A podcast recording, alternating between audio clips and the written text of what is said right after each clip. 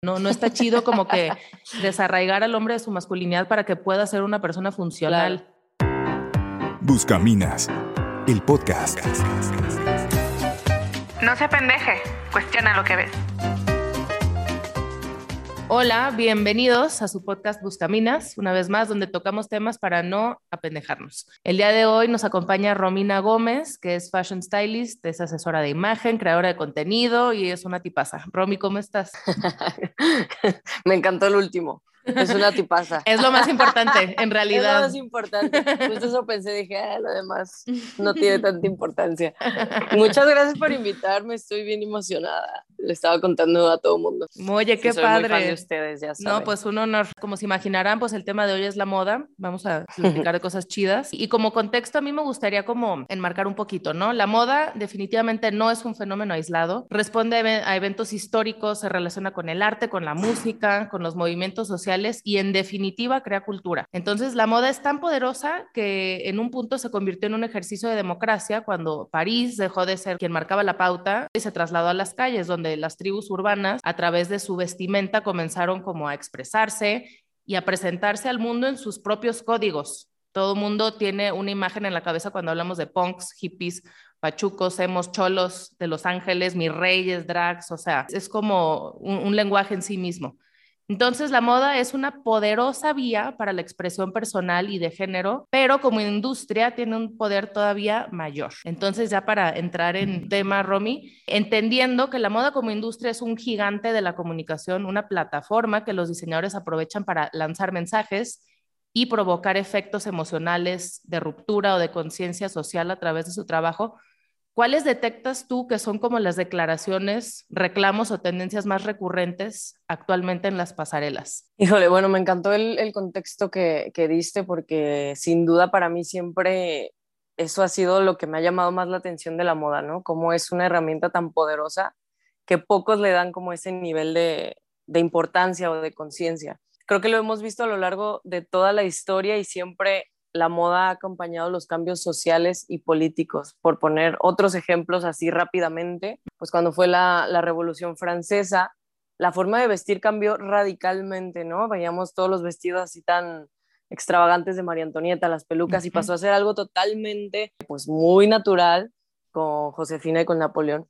Eh, más adelante lo vemos con la minifalda, como la revolución sexual, el feminismo, se empoderó a través del bikini, a través de la minifalda, o sea, estaban dando una declaración de intenciones, pues no era nada más como, ah, es una prenda y se nos ocurrió hacerla más corta, ¿no? Me encanta cómo realmente la moda puede llevar el mensaje de una forma tan concluyente. Ahorita, en la actualidad, lo que más alcanzo a notar en las pasarelas es el tema de la identidad de género. Yo creo que es uno de los más eh, constantes y recurrentes ya, pues desde los 80, sobre todo en los 90, cómo las líneas de ropa masculina, ropa femenina se iban difuminando, se iban diluyendo hasta llegar a tener ya colecciones unisex, ¿no? Un perfume unisex con Calvin Klein. O sea, empezábamos a ver como estos tintes y estos matices. Con David Bowie, con Prince y con estos iconos, ¿no? Esos eran como los primeros vistazos y ahorita ya es algo muchísimo más extremo, ¿no? Yo creo que sí la moda apunta a llegar a un, a un nivel en el cual desaparezcan por completo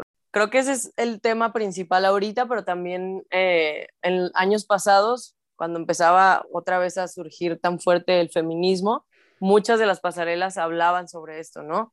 Dior eh, fue una de las, las, principales, incluso poner mensajes tal cual en, en las t-shirts, ¿no? De que la mujer es el futuro y el feminismo es el futuro. We should all be feminists. Sus, playeritas de algodón de 700 euros. Así es.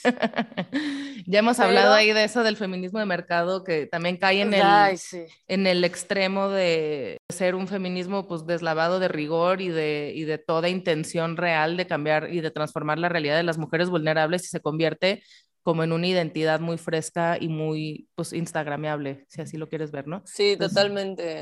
como que nada más se lo vendes a las niñas como, oh, soy cool porque soy feminista, no tengo ni idea de qué pedo, ni de qué ha pasado. pero uso mi playera. Claro, entre más llegue a las masas, definitivamente más se va diluyendo y más pierde el sentido de por qué comenzó, ¿no? Pero sí creo que estos diseñadores son demasiado inteligentes y tienen, o sea, por algo están en las marcas en las que están, ¿no? Por algo dirigen imperios de moda como estos, ¿no? O sea, nada de lo que hacen pasa sin supervisión, pasa sin que realmente, claro, sin que esté Y de ahí permea para abajo, o sea, si te fijas eh, a las artistas, pues ¿quién las viste? Las viste Prada, las viste Gucci, esta claro. Dua Lipa siempre está forrada de, de estas marcas. Versace. Ajá. Entonces, pues es, eso es, es arte, ¿no? Si la moda es arte, significa que hay ideas detrás que mueven esa industria. Entonces, tomando esto en cuenta, independientemente de dónde nos posicionemos, si estamos a favor o en contra de que Harry Styles use vestidos y corsés, o sea, eso, independientemente de eso, yo creo que, te, que tenemos que analizar la moda como discurso, que introspectar y como no tomarlo a la ligera y decir, ok, esto significa algo, me quieren decir algo con esto. O sea, a mí sí me hace mucho cortocircuito cuando la gente dice, es que es solo un pedazo de tela. X, la ropa, todo menos eso, ¿sabes? Entonces... Estoy eh, totalmente de acuerdo. Tiene un componente ideológico muy fuerte. Ahorita que decías lo del, lo del feminismo, eh, leía que en el 2017, en el Fashion Week de Nueva York, Tracy Reese este, presentó su colección donde estaba la pasarela y al mismo tiempo ella leía poesía feminista, era como un performance y se repartían pins a, a la gente para apoyar a Planned Parenthood y, se hizo como un anuncio al Council of Fashion Designers of America, o sea, se hicieron como declaraciones políticas fuertes y la gente se posiciona y toma postura de temas sociales a través de la moda en estos eventos. O Chanel en el 2013 haciendo como su pasarela con, como emulando una marcha feminista, este, ya sabes, encabezando con pancartas y, y cara de Lavín con el megáfono y demás, o sea, está lleno de mensajes y vale la pena pues darles una lectura, ¿no? Claro, o sea, la gente piensa que, que los diseñadores solo dicen, ay, vi un atardecer, qué hermosas son las mariposas,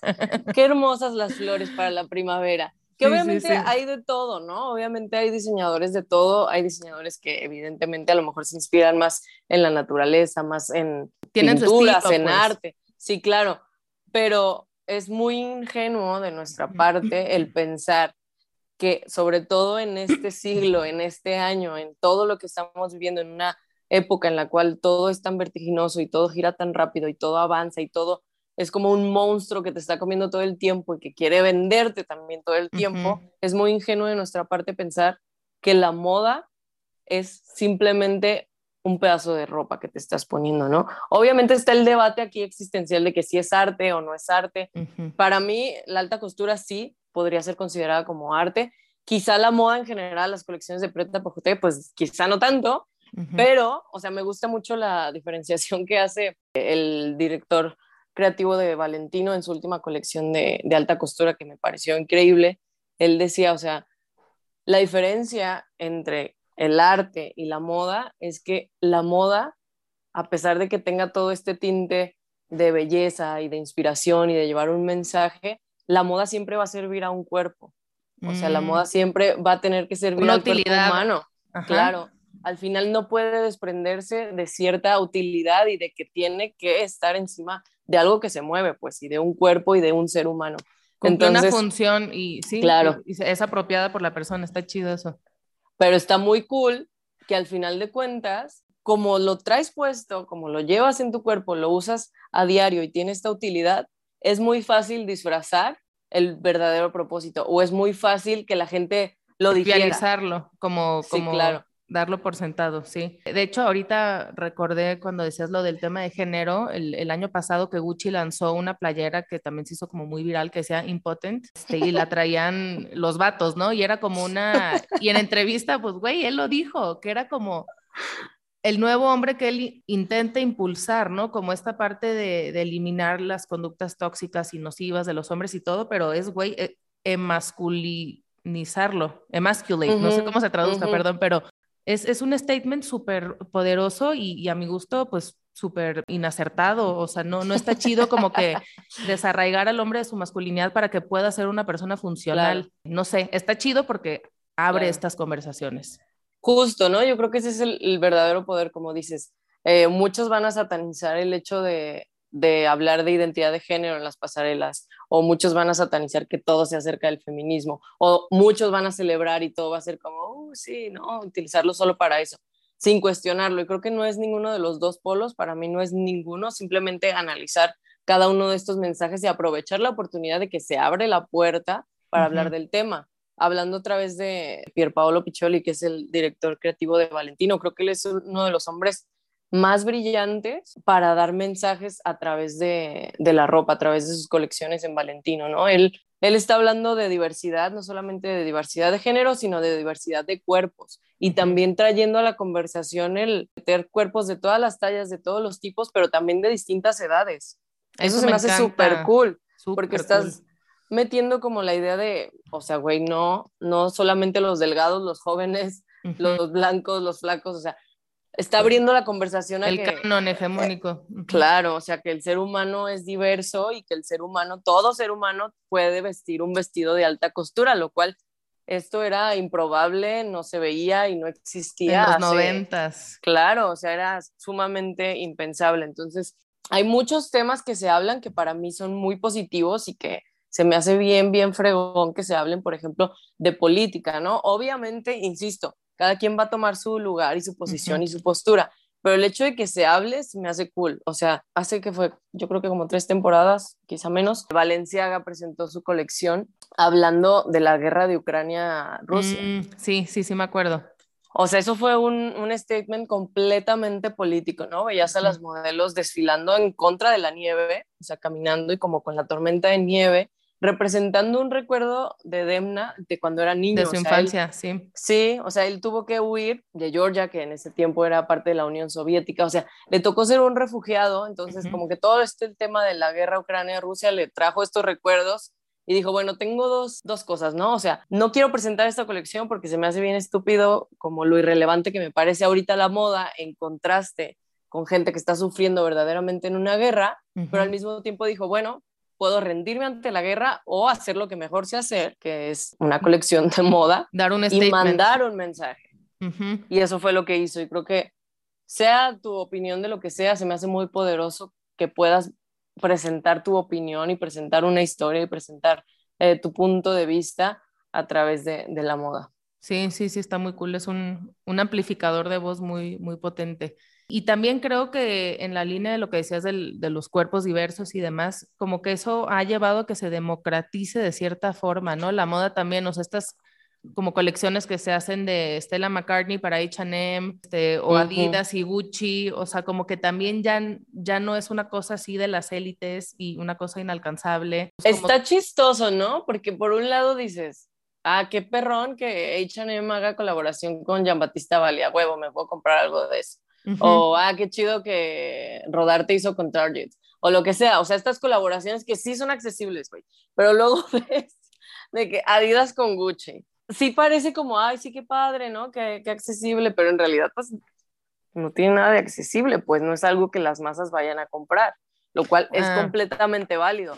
Porque creo que el discurso por ahí va más hacia dónde va la moda, pues, o sea, que la moda se está convirtiendo en algo completamente más urbano, más de calle, más de athleisure, o sea, todo va hacia que la moda quizá pierda un poco de glamour o se mezcle más bien, ¿no? O sea, que incorpore un ritmo como el que llevamos actual, en el que ya no es tan necesario ir eh, de traje al trabajo o llevar corbata, saco, tacones al trabajo, sino que ya todo es muchísimo más casual. Entonces, ¿Cómo hacen las marcas para incorporar el nuevo ritmo de vida? Pues yo creo que con estas colaboraciones que se me hacen muy cool, pero tampoco, o sea, si de repente si se me hace una payasada que quieran venderte de que hay mi t-shirt de 30 mil pesos. Oye, pues, o lo de Valenciaga, eso era mi siguiente pregunta, o sea, ¿qué pedo? ¿Cuál es la lógica detrás del absurdo de estos tenis de basurero que parecían literalmente sacados de un basurero municipal de dos mil dólares y sus suéteres güey, rotos, roídos, comidos por ratones en 35 mil. ¿Cuál es ahí la lógica? O sea, ¿dónde está la línea entre, no sé, güey, lanzar un mensaje de, empatía, no sé qué sea, güey? Yo creo que, o sea, yo cuando los vi dije que se pasó de lanza, o sea, neta dije, no, no, esto es un insulto. Esto es un insulto para la gente que en verdad, o sea, está en situación de calle. Claro. verdad, o sea, que neta sus zapatos están así porque no tienen otra alternativa y sabemos que no es como, hay una persona en un millón. Son millones de personas que sí están en esa situación, ¿no? Entonces. Pero como ¿crees que, no sabía que iba a generar ah, ese efecto? ¿Y, y para qué? Claro. de entrada yo creo que iba a generar ese choque y lo hizo completamente consciente. pero también creo que él es una especie de, o sea, él quiere ser quizá como una especie de Marcel Duchamp, como, o sea, mm, generar como ruptura y generar... eso, o sea, como decir, miren, es tan sencillo como que yo pongo este excusado, este orinal aquí y ya es arte solo por estar en el museo. Creo que él está haciendo un juego muy similar de decir, miren, está esta porquería rota la pongo aquí con mi marca, con mi nombre, porque yo la diseñé y ustedes estúpidos me la van a comprar. o sea, sí creo que es un poco de, de su experimento social y al mismo tiempo pues también abre la conversación, ¿no? A decir, pues yo estoy criticando estos tenis, pero realmente qué tanto hago por estas personas en situación de calle. Pues sí, está interesante eso. Esta como liga que ha hecho, o sea, hablando de Valenciaga, como con artistas, su última pasarela que estaba Nicole Kidman, Kim Kardashian, que es mm. como su musa eterna, y, esta pasarela como de un ejército de humanoides sin, forma, o sea, como, no sé si la vieron, si quieres describirla y explicarnos qué, qué onda con eso o qué quiso transmitir. Creo que hay muchos códigos ahí que no se pueden entender si no, si no conoces la historia de Cristóbal Valenciaga, este español que revolucionó la moda en su momento y que también causó mucho eh, pues mucha sensación por las formas que hacía, incluso inventó un textil para poder lograr los, el volumen que él eh, creaba en sus prendas, que por lo cual se hizo famoso. Y tampoco puedes entender del todo la colección si no conoces eh, pues lo que decíamos de Debna, ¿no? O sea, de su historia que pues fue refugiado, luego se fue a Alemania, luego estudió en, en Bélgica, o sea, toda su historia representa muchos códigos ahí. O sea, él decía, esta, por ejemplo, es su segunda colección de alta costura para Valenciaga, que Valenciaga llevaba años sin presentar alta costura, ¿no? O sea, es Demna el que la, regresa, regresa a Valenciaga a la alta costura. Y en esta, él, decía, yo quise hacer un viaje del futuro hacia el pasado, ¿no? Porque la mm. colección comienza, como dices, con modelos completamente cubiertas, eh, pues de, los, de los pies a la cabeza, totalmente, ¿no? No se les ve el rostro, el material que traen es, creo que la mayoría llevan látex al principio, que de hecho es un material que él creó en conjunto con unos japoneses, o sea, como haciendo una oda al material que creó en su momento Cristóbal Valenciano, ¿no? Entonces, para él era como su forma de representar cómo se ve el futuro, cómo se vería un futuro muy lejano Y eso homologado, ¿te fijas? Que efectivamente no sabía si eran hombres, mujeres, este, las formas como muy simétricas, muy, muy similares unas de otras, era como un ejército de entes homologados, así alienados, no sé. Sí, sí, totalmente. Y la colección después va evolucionando, te digo, hacia el pasado y ya se ven con mayor claridad como los códigos de Cristóbal Valenciaga, ¿no? Estos vestidos ya con más volumen, que es cuando aparecen ya las celebridades y ya ah. no tienen los rostros eh, cubiertos. Yo no sé si la intención de Demna sea realmente como deshumanizar. O sea, él no fue el primero en hacerlo, ¿no? O sea, lo hemos visto por mucho tiempo, por allá del 2013, Mesón Martín Margiela empezó a, cubrirle el rostro por completo a las modelos. O sea, esta casa es conocida por justo por el anonimato, ¿no? Mm. Nadie había visto al diseñador, por ejemplo. O sea, nadie sabe cómo es. Entonces, creo que va más, más que deshumanizar, por lo menos en el caso de, de Margiela, era más el hecho de, de, buscar el anonimato, ¿no? Quizá por ahí empezó también estas cosas con, con Valenciaga de más bien cubrir el rostro, ¿no? Simplemente decir quién que en esta época, en esta época es algo, y, o sea, que no se ve. Claro, impensable. es impensable el anonimato, hay todo menos anonimato ahorita, es una exposición y exhibición pública de tu individualidad brutal. O sea, con esa lectura que le das, pues me hace más sentido y, y me deja más tranquila. sí, es como generar una, una, un choque de decir, vivimos en una cultura en la cual todo el mundo quiere ser visto, quiere ser conocido, quiere ser reconocido, quiere que su cara sea el punto, o sea, que la veas y sepas inmediatamente quién es, y más siendo Kim Kardashian, ¿no? Y de pronto le pones una máscara y dices, o sea, a la gente inmediatamente le, le, genera esta, pues una máscara te genera desconfianza, te genera terror, te genera como, ok, una distancia de, pues no sé quién eres. Sí, sí, sí. Este, pero es chistoso porque al final vivimos los últimos dos años usando una media máscara, ¿no? Y creo que también va por ahí, o sea, las consecuencias de, de, la pandemia, que mucha gente ya hasta se sentía más cómoda al no mostrar su rostro por completo. Me ha pasado y quizá, ¿eh? como ansiedad social, ya después que te la quitas y dices, ay, no. y yo creo que tiene que ver con eso, o sea, con, con, cómo la sociedad se ha sentido, se ha querido de pronto como protegerse, no en redes sociales, pero sí afuera, sí en el mundo real. Sí, está muy chistoso, ¿no? O sea, quiero ser conocido en el teléfono donde puedo controlarlo, pero en, en las calles, pues prefiero que nadie se me acerque, prefiero que nadie me mire. Entonces, no sé si el mensaje va por ahí o puede que sí, él visualice, no que sea su objetivo, pero sí que visualice que hacia allá va la sociedad, ¿no? O sea, si van a desaparecer los géneros, si van a desaparecer este, todo el rango de edades, porque ya pues te puedes autopercibir de cualquier edad. Entonces, pues a lo mejor y sí es un poco por ahí de decir, bueno, pues los humanos en un futuro van a ser una masa igualitaria. Ajá. Oye, y, y, fíjate qué poderoso que acá, o sea, el futuro es eso, ¿no? La masa, y ahorita el presente es el, la cultura del espectáculo el culto a las celebridades. Y justo por ahí va mi siguiente pregunta, que si no crees que la moda en los últimos años se ha contaminado mucho de, esta cultura del espectáculo, por ejemplo, en el, en el Met Gala, que antes era como este evento enfocado a, a, exaltar las casas de moda, ellos eran los protagonistas, ¿no? Versace y sus divas, ahí estaba Naomi Campbell y veías a todo su ejército y tenían sus mesas y ellos eran como los protagonistas. Y ahorita, güey, yo veo el metal y digo, es, es la alfombra roja de los Meow Awards de MTV, o sea, este, y el reflector pues se lo lleva Rosalía, se lo lleva J Balvin, se lo lleva Isa González, y, pues le quitan, en mi opinión, gran parte de ese componente o de esa herencia que, que llevaba este, haciéndose de cierta forma los, los años. ¿Tú, ¿Tú qué opinas? Yo creo que la moda, como cualquier industria, se ha tenido que adaptar para sobrevivir, ¿no? O sea, para sobrevivir a los cambios. Hace 10 años las revistas todavía se vendían.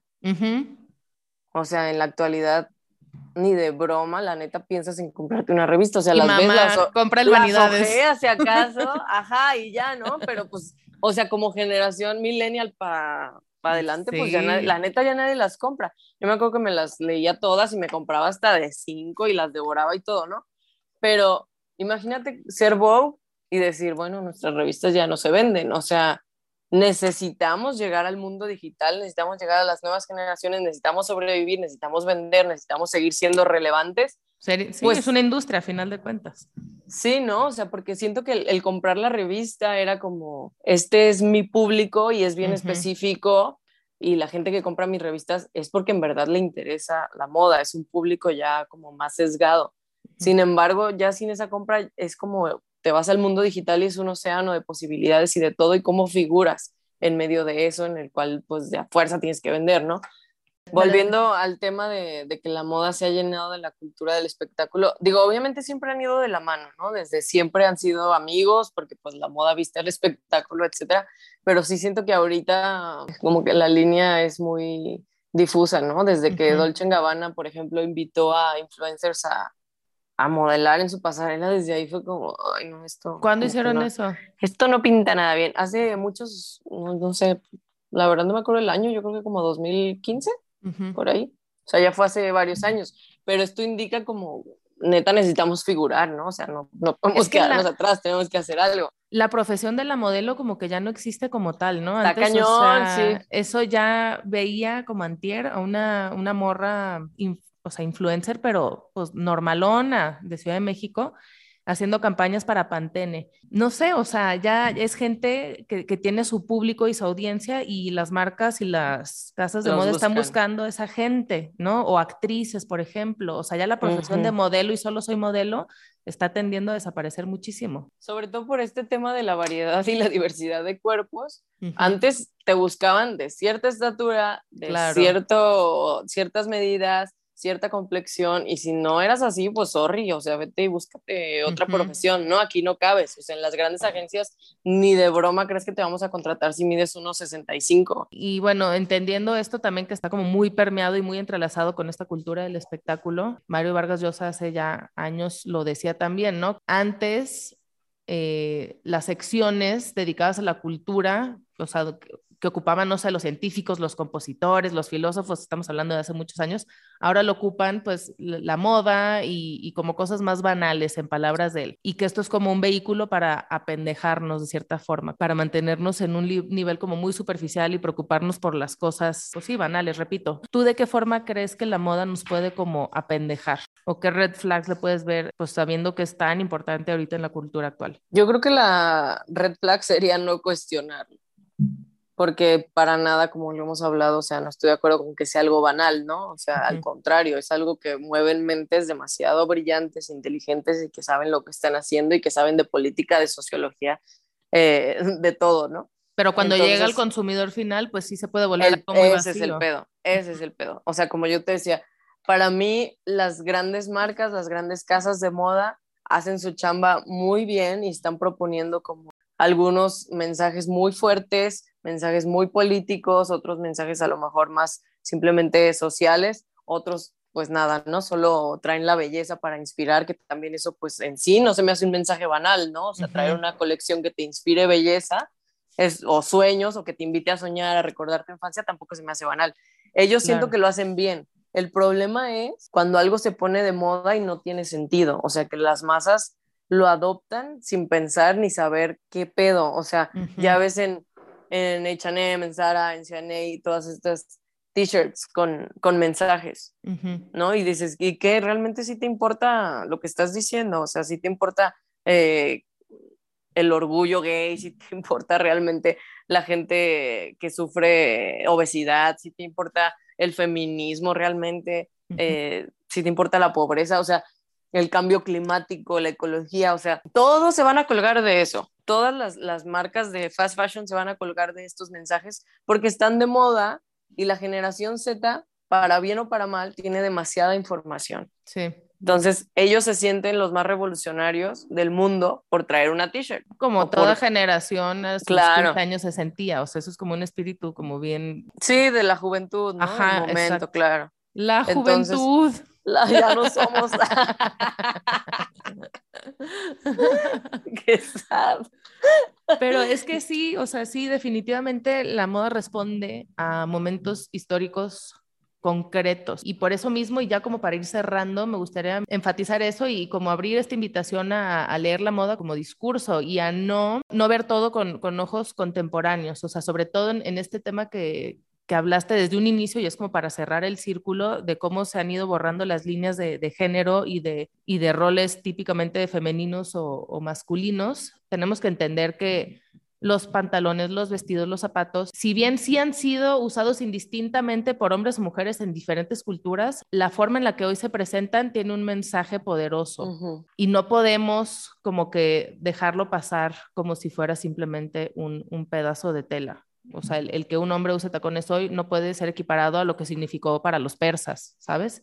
En, que era una cosa relacionada con la milicia, 100%. Este, pues nada, estaría chido que, pensemos qué, ideas queremos expresar a la hora de vestirnos, qué estamos proyectando. O sea, repito, no, no tener esta ingenuidad de, pensar que si existe una marca que ya no tiene género, pensar como, ah, mira, se les ocurrió. Pues no, o sea, obviamente hay un discurso detrás, ¿no? O sea, que está hablando de toda la ideología de género que ahorita está rondando. Cada uno de los discursos que tú ves en la moda está padre el poder analizar de dónde viene, por qué lo están haciendo y si estoy de acuerdo o no comportar este mensaje, ¿no? Al final yo siempre les digo, todos nos vestimos, no hay ningún ser humano que salga de su casa sin ropa. Entonces, está muy chido el poder decir algo a través de lo que te pones, el poder formar parte de un discurso en el cual sí estás de acuerdo y, que se incluya contigo mismo, ¿no? Pues esta es nuestra opinión, muchachos.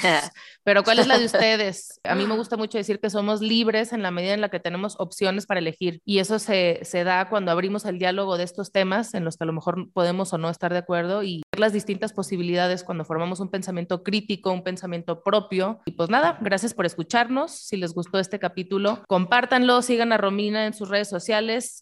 ¿Sigues como Romiracles? Sí, sigo y seguiré. Qué bueno que lo dices como Romiracles, porque luego. ¿Cómo lo dices? Romiracles. ¿Romiracles? Piensan que mi apellido Racles. No, cállate, cállate. Te juro. ah, pues bueno, la Romiracles. la Romina Racles. Así no se les va a olvidar. Y, y pues nada, no se pendejen. Cuestionen lo que ven allá afuera.